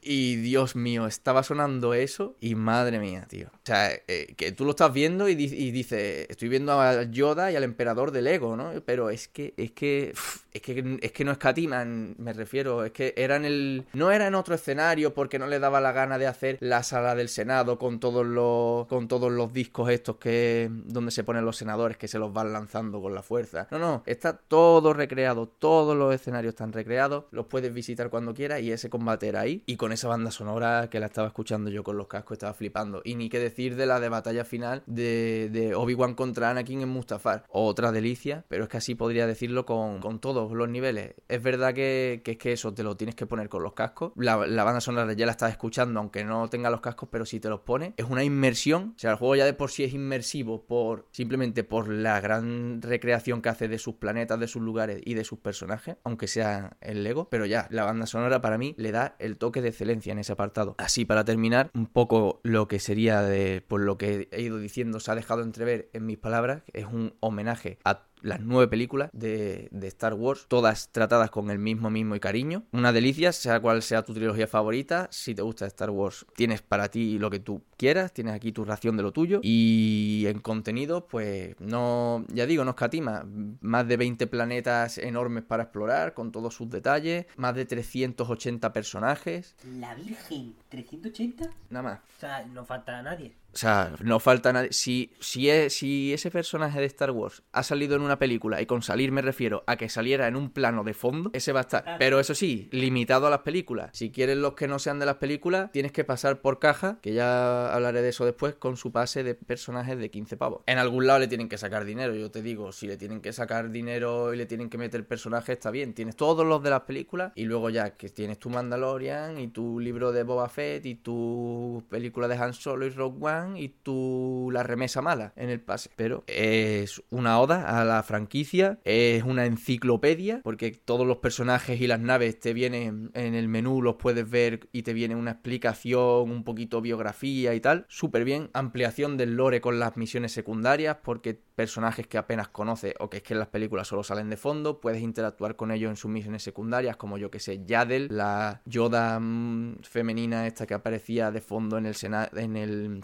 en el Consejo Jedi en la amenaza fantasma y un montón de, de, cosas así, que ya digo, pues la oda definitiva a Star Wars hecha, hecha en ladrillos. Vale, profe, antes de continuar entonces, me alegra, me gusta que sea la que tenga ese, ese empaque de casi como de capítulo final, como de hasta aquí, en verdad podríamos dejar de hacer juegos de Star Wars de Lego. Y te quiero preguntar por eso entonces, una de las constantes de todos los juegos de Lego, yo lo he vivido sobre todo en los juegos de Star Wars, porque las pillaba la referencia, con, con los de superhéroes me costaba más y con, y con otros juegos de Lego, a veces jugaba, jugaba antes los juegos de Lego que ver las películas, con Indiana Jones me pasó, por ejemplo, porque era muy chico, y con Piratas del Caribe y esas cosas. ¿Cómo está aquí de fresco el humor Lego? Me explico, seguro que está bien, pero a mí una cosita que me parecía top esencial de los juegos de Lego y de su humor es que no, es que no había diálogos, claro. Yeah. Entonces, ¿cómo se, cómo se transcribe esa, esa... Iba a decir WhatsApp, pero es que en verdad es, es un poco más chulería que otra cosa. Es que son Lego, ¿sabes? Le suda los cojones, no te van a explicar la historia uno a uno. Pero en este caso sí, porque tiene más ese carácter de homenaje, recreación, mira la música, mira tal. El tono solemne ese de, che, estás aquí ante una exposición de Lego digital, compensa que quizá, y te lo pregunto sin saberlo, haya bajado un poco la densidad de humor Lego por metro cuadrado o por cubo cuadrado. Eh... Pues sinceramente esa pregunta es decir, lo primero, es verdad que no he mencionado nada del, humor Lego, que mucha gente que le guste Lego y tal, los juegos dirá, pues si eso es de lo más importante. A mí nunca me ha llegado a gustar del todo, o sea, me gusta, pero que no es que yo me compre el, los juegos de Lego por, oh, es que yo me parto jugando, no es el caso. Y sí que es verdad que me parece que pierde un poco el encanto el tema de cuando le metieron voces a los, a los Lego ya no eran muditos y hacían, mm, mm, no sé qué, mientras solo, solo todo con gestos y, y eh, pero eso pasó hace ya bastante tiempo que le metieron las voces, o sea que este es uno de, un, linaje de un montón. Y hay que decir que en este han metido la opción de desactivar los diálogos. O sea, puedes poner un modo en el que los personajes hacen mm, mm, mm, tal cual. Pero, ¿qué pasa? Que la cinemática original está hecha para que estén hablando. Entonces, hacen eso y tal, pero los subtítulos, si le pones ese modo, son obligatorios porque ahí te sale lo que el personaje está diciendo. Al final es simplemente perder valores de producción en ese aspecto. Pero eso, entonces compensa. El humor Lego está ahí, o sea, está en, en todas las cinemáticas y, y está en, en incluso en, lo, en, los propios personajes hablando, no solo en cinemáticas, sino cuando juntas dos personajes en el modo libre y tal, pues sueltan sus sus líneas y tal. Y aunque esas son más de referencia y de, de esto de Star Wars, pero sí el humor, el humor Lego está en la, en la cinemática. Y sí que es verdad que la trama avanza como en las películas, pero es que a lo mejor no tiene nada que ver, o sea, la, la mítica de cuando le enseñan el sable a Luke, ¿no? Pues eh, Obi-Wan le, le, da el sable a Luke y lo está así como aprendiendo a manejar, pues el Lego pues lo saca el sable, lo empieza a destrozar todo, que eso no pasa en las películas, pero evidentemente todo eso en los Lego. Vale, pues ok, pues si quieres pasa ya a esas cositas que puedan no haberte llegado a gustar. Si quieres abro yo con la única que sé que sin haberlo dale. jugado. Yo creo que la he puesto. Que no me ha dale. gustado, que es la cruda, la cruel realidad que, po- por supuesto, quizás se remedia en un futuro porque siempre hay actualizaciones y hay de todo, de que no hay creador de personaje en este juego. Me explico, para que sea ajeno a los Lego. Básicamente un sitio en el que tengas tú todas las piezas de todos los personajes y puedas combinarlas al gusto y hacer las tonterías que te apetezca. ¿Cómo hemos llegado como sociedad a permitir esto? Javier, por favor. Pues hemos llegado porque este juego, pese a la cantidad tan bruta que tiene de contenido, pues luego le faltan tonterías como esta. En plan, no me refiero a tonterías de que no, el creador de persona tontería. No, no, es un añadido bastante chulo y que tendría que estar. Pero fácil, es fácil de hacer. Pero ¿qué pasa? Que aquí entra la parte mala, que no es ni del juego, que es la parte corporativa. La parte, la de este juego estaba programado para salir en abril de 2020. Este juego, eh, no, solo, no solo este juego, sino las políticas de TT Games es un crunch brutal, ¿sí? En unos juegos para niños o juegos infantiles de Lego, pues tienen un crunch brutalísimo y este y el Skywalker Saga lo que ha explotado todavía más es que los propios trabajadores empezaron a desarrollar el juego en un Unreal Engine y ellos lo querían hacer con el motor de Unreal Engine. ¿Y qué pasa? Que TT Games, digamos, la directiva les dijo, "No, vamos a hacerlo en un motor propio, vais a crear un motor propio y lo vais a hacer en este motor." ¿Qué pasa? Que el motor eh, está lleno de fallos, o sea, les pasaba que perdían trabajo, mmm,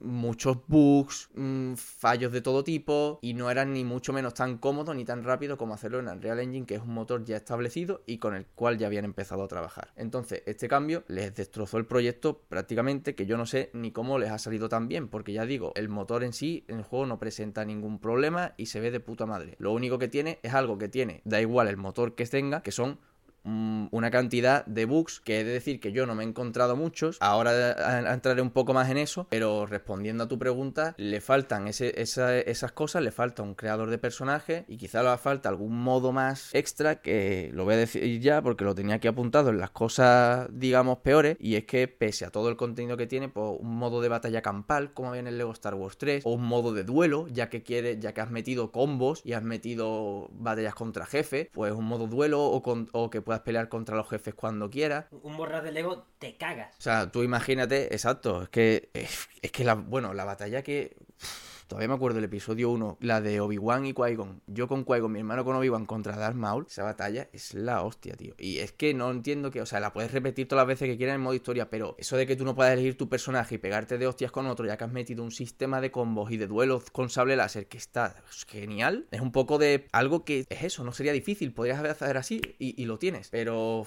Claro, vuelvo a decir, el juego estaba previsto para salir en 2020, en abril de 2020, ha salido dos años más tarde, ya habéis dicho los problemas que ha tenido, pues ese pequeño tiempo extra que tardaban en meterlo, pues no lo han tenido. Y ya no tiempo extra, sino que quizás modos más libres en ese aspecto rompen el puto juego. Porque si el motor es un caos, ya no se sabe qué es más fácil o qué es más difícil de implementar. Teniendo en cuenta esto del motor gráfico, me puedo imaginar qué caos puede causar si yo mezclo la zapato de Jar Jar con el casco de Darth Vader con el pecho de Leia. Puede ser duro y con un y con una lanza. Que se vayan a tomar por saco y acabe el personaje como uno de Assassin's Creed Unity. Pues, pues es un tema por ahí también. Yo creo que sí que va por ahí lo del creador de personaje, que es precisamente lo que tú has dicho. Es que le saldrían muchos bugs visuales y tal, que ya de por sí tiene por el motor. Es decir, que no tiene tanto en ese sentido, además que los bugs visuales y tal, tal y como dije que opinaba antes, para mí eso no le quita la esencia de un juego y es incluso esperable que un juego muy grande tenga ese tipo de bugs. Lo que no está tan bien son bugs de otro tipo, como el famoso bug, bug de Speak to Math, habla con Math, Math Kanata del episodio 7, la alienígena esta naranjita que le da el sable de Luca Rey y tal, pues eh, no me ha pasado porque no he llegado y aunque llegara, lo tengo todo controlado porque cada vez que termino de jugar hago una copia en la nube de mi partida, por lo que voy a decir, eh, hay bugs que rompen el, juego. O sea, el bug este de Math es que tú quieres seguir la historia, tienes que hablar con Math, te da el sable y tal, pasa a la siguiente misión. Pues hay muchísima gente que si en vez de ir a hablar directamente con Math se van a otro sitio y se ponen a hacer, hacer otras misiones y hacer otras cosas, luego vuelven y Math no existe. Y no existirá. Y no pueden seguir avanzando. Y ese bug te rompe el juego. ¿Y qué pasa? Eso, claro, te tienes que empezar la partida otra vez o esperar a que lo arreglen. ¿Qué pasa? Podrían arreglarlo, ese y, y hay otros más, por ejemplo en la batalla de Obi-Wan contra Anakin, que se supone que hay como un bug que si te sales o Anakin se queda como bugueado, te tienes que salir del nivel y cuando te vuelves a meter no se triguea, no, no, no salta la batalla y te quedas atrapado en Mustafar. Te mandan a Brasil.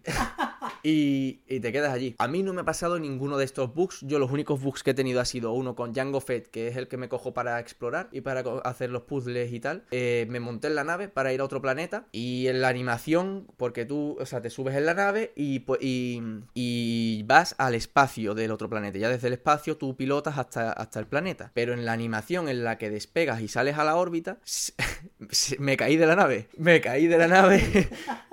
Y me quedé atrapado en el. O sea, me quedé en el planeta y la nave se fue sin mí. Y encima se quedó como, como que iba a empezar a cargar la, la partida, iba a empezar a cargar la órbita, entonces me quedé como en el planeta, pero todo era como una niebla blanca. Y me tuve que salir del juego y volver a entrar. Pero bueno, ya digo, esos bugs. O sea, entré y no pasaba nada. Luego me salí otra vez del planeta y, to- y todo normal. No me molestan ese tipo de juegos. Se puede, o sea, ese tipo de bugs. Se pueden corregir con, con parche y ya está. Eso es lo que yo me he encontrado. Luego, aparte, pues es verdad que, que otro que tuve fue que mi hermano, eh, con Anakin niño, se dedicó a partir la madre a Palpatine mientras estaba hablando con nosotros, a tirarlo al suelo y a reventarlo, mientras estaba contándonos cosas. Y entonces, cuando se, cuando se tenía que saltar la misión, eh, no cargó. Claro, O sea, se quedó en negro y, y ya está. Te tienes que salir y volver a entrar. Pero ya digo, esos son- me han pasado esos dos y no me han pasado ni, ni más veces. Y bueno, y otro en el que la pantalla de carga, en las pantallas de carga te salen como naves y cosas, con una, una explicación o un tutorial. Pues en todas las naves me salía alrededor como un aura amarilla, como un halo celestial. Y en las pantallas de carga también, incluso en la pantalla cuando empiezas el, juego, que te salen todos los personajes importantes, pues todos estaban como rodeados como, como, un, como un halo, como, como ángeles. Y nada, bug visual, que te sales, vuelves a entrar y todo listo. O sea que yo solo he tenido bugs visuales y bugs de ese tipo, de salirme del juego, volver a entrar y fino, señores. Pero por si acaso, por los bugs que he leído en internet de que te joden la partida, pues la estoy subiendo a la nube cada vez que termino una sesión. Por si me pasa alguno, pues recoger cable y, y traerme otra vez la partida que tenía en la que no me había pasado el bug. ¿Algo que quieras decir sobre eso? No, lo, lo que tú has dicho, al final los bugs, pues ya lo irán arreglando. Lo malo, lo malo es que parece ser que la. Lo, lo malo es que parece ser que la, la respuesta de TT Games no está siendo muy buena a estos bugs que llevan quejándose mucho tiempo. Gente que lleva. que no quiere empezar de nuevo el juego. Sobre todo si has empezado por el 1 y has ido cogiendo todos los coleccionables, llegas al episodio 7 y te pasa lo demás. No quieres empezar de nuevo, pero el juego ya lleva más de un mes a la venta y el parche no existe. No han sacado ni un parche. O sea, han dicho, lo estamos corrigiendo, estamos corrigiendo los bugs, pero ¿cuánto tardas en corregirlos? Es que eso ya es lo. A ver, eso ya al final es lo incontrolable. Yo creo que. A estas ¿Cuánto va a vender este puto juego? Quiero decir, pueden pasar. ya lleva 4 millones. Pueden pasar dos cosas. Que el equipo no quiera arreglar los bugs porque está hasta las narices de, del crunch y de las medidas y ya pase porque no tenga ni amor por el juego. O que la propia directiva de TT Games en conjunto con quien sea de Disney que les mande a hacer esto con licencia diga, pues mira, tira para adelante. Tú sabes lo que ha vendido esto ya, monstruo. Tira para adelante. Pero ¿este juego tenía versión de Switch? Tiene versión de Switch. Ah, ya ha salido, ¿no? La- sí, sí, la tiene. Es que estoy acostumbrado a que salga más tarde la versión de Switch y digo, vale, si más tarde sale una versión de Switch, quizá todavía tienen desarrollo activo. Pero vamos, yo, yo creo que se acabarán arreglando. Las dos vías que A he ver. mencionado son, lo- son las dos malas. La han La- prometido, La, o sea. normal es que se acabe arreglando. Otra cosa es que yo creo que sí va a tardar, porque sí. son cosas que terminan, si, si se cargan el juego, a saber por dónde hay que meterle mano a eso. No, y también tienen eso, la parsimonia. Yo creo que ya bastante crunch han tenido. Se están tomando su tiempo. Y sí, yo creo que tampoco hay mucha prisa. Precisamente eso. Es lo que tú dices. Es como ya lo hemos amortizado. Este juego ya vendió la, la hostia. Y además, lo del crunch y todo. Prisa no hay. No es que no lo vayan a hacer, pero prisa no hay. Ahora eso les perjudica a los jugadores. Pero por otro lado, pues, pues lo entiendo. Y mm, que no me parece bien, ¿eh? Porque esto todo viene de todas las malas prácticas que ha habido hasta que ha salido este juego. Pero sí que creo que lo, que lo arreglarán. Porque ya lo han confirmado por Twitter muchas veces que, que sí, que están haciendo el parche, pero bueno, ya saldrá. Como último punto negativo, hablar yo, yo, yo creo que de- del pase de, personajes, son, bueno, 15 cucas, tampoco es que eso sea malo per se, ¿no? O sea, me refiero, eh, hace poco, bueno, ayer salió un, un tráiler de los tres nuevos personajes del King of Fighters, que son 15 cucas también, y si quieres los 6, porque ya salieron los tres del equipo Garou, si quieres los 6 son 30 cucas, o sea que es verdad que no tiene nada que ver el trabajo que tiene hacer eso con, con los monigotes de Lego, pero bueno, tienes muchos paquetes, que si de Mandalorian temporada 1, Mandalorian temporada 2, que si la remesa mala, que si la peli de Han Solo, que si Rogue One, tiene, tienes de todo, que si los personajes clásicos de, de las caras amarillas, menos el Obi-Wan, que solo es si te comprabas la versión digital, cuidado. Pero sí, es que resu- pero resulta que estos personajes, por ejemplo, ahora ha salido Ahsoka con el del Mandalorian temporada 2, mm, no tienen líneas de diálogo. O sea, la cosa que tenía, que tiene bueno, que es los dobladores, que si tiene sus líneas de diálogo, que si los memes, que si tal, pues los personajes DLC no tienen ni niveles especiales, ni tienen ni tienen líneas de diálogo, no tienen nada, son el monigote del ego y, y- y ya está, ¿sabes? Entonces, eso es, es una cagada porque no vale lo que va, no vale 15 cucas. Poca broma entonces que, aunque esta sea, de momento, la oda definitiva de Star Wars, por lo que en- al final engloba los productos más importantes que son las películas, poca broma no te encasqueten, no sé si un Lego Star Wars de Complete Pack, reciclas esto de las películas y metes todas las series, o, o un Lego Star Wars series, ya tomo por saco. Porque al final, cuidado, cuidado, si no acaba de estar cuidado, cuidado, puede ser, puede ser tentador para Disney según el éxito que tengan ya la serie No, Ahsoka, la sí, serie sí, Obi-Wan y no, y que va a salir otro, otro Lego Star Wars, pero es que además el siguiente Lego Star Wars que va a salir, yo creo, sí, puede que sea de series eso, Mandalorian va a meter, seguro. Es que No puede que sea, es que de hecho puede que sea el Lego Mandalorian, o sea, Lego Star Wars Mandalorian, cuando ya haya tres o cuatro temporadas de la serie. Puede ser que valga cuatro pavos, ¿eh? O sea, porque no, no es para tanto, no es tanto contenido, ¿eh? No, y bueno, pero y otro que puede salir, Lego Star Wars Clone Wars, ya salió el 1 en su día, el Lego Star Wars de Clone Wars, que era el Lego Star Wars 3, y pero tenía solo las temporadas 1 y 2, o le metes uno de la 1 a la 7, de toda- todas las temporadas, ahora que está terminada, y listo. Esperamos que sí, que el juego de Lego y de Star Wars va a seguir habiendo, que no va a haber otro que sea de todas las películas, ¿no? Porque ya tienes este, que ya digo, es el juego definitivo que podrían hacer de este estilo, pero que no quepa duda que va a haber de otros, porque mm, tampoco es casualidad que no haya niveles del Mandalorian, que no haya niveles de los que los DLC son eso, el monigote del Lego, el personaje y listo, ¿sabes? O sea que por ahí van los tiros. Vale, muy bien. Pues tengo una última preguntilla nada más para cerrar ya, porque se nos está haciendo tarde. Antes, al principio, al principio, principio de, de tu análisis, has hablado un poco por encima de que es infantil, que es para adultos, que aquí todo el mundo puede disfrutar. Pero puede ser este, puede ser esta la entrega de Lego Star Wars más para adultos en el sentido de que ya no por el contenido, que al final, pues el que se ha visto las precuelas a lo mejor tiene veintipico palos, ¿sabes? Y no es un crío. Y por esa profundidad que tiene con combos, con clases. Lo de las clases a mí me ha petado la cabeza, ¿eh? Yo, si un día juego a ese juego, no pienso tocar las clases. mm, Vamos, déjame, déjame ya. Voy a jugar un Lego, por Dios. Ya me, es que de- me parece mareante, contenido ya mareante. Pero eso, con toda esa parafernalia extra, que quizá un crío lo, lo desorienta. Lo, que, que al final no, ¿eh? que esta gente juega al Fortnite en el móvil, ¿eh? con su puñetera madre. Pero, pero que quizá no está destinado a ese público tan infantil. ¿Tú, tú crees que esta es la entrega para adultos? Pues, pues al final por el perfil que tiene Star Wars, que cumple 50 años en nada. Hombre, yo te digo que es la entrega, no sé si para adultos, pero sí. Porque no me gusta decir esto es para adultos o para niños, ¿no? Porque ¿quién te dice que. No, claro, claro, ¿quién, claro. quién te dice que Mario Odyssey no es para niños, ¿no? Todos son para niños y todos son para adultos, ¿no? Al final. Eh, lo que sí es que desde luego es el que está más enfocado a homenajear y a ser la oda definitiva a la saga que representa. Que en este caso es Star Wars. Y como tú dices, pues ahí tiene gente que si se ha visto la que creció con las originales o las precuelas, tienen ya 20 o hasta 30 y 40 tacos. Y, y está hecho pensando en ellos, sí. Es el juego de Lego que más, es, que más está hecho pensando en ese fandom, desde luego que sí. Pues bien, hasta aquí la ronda de preguntas y hasta aquí el programa de hoy.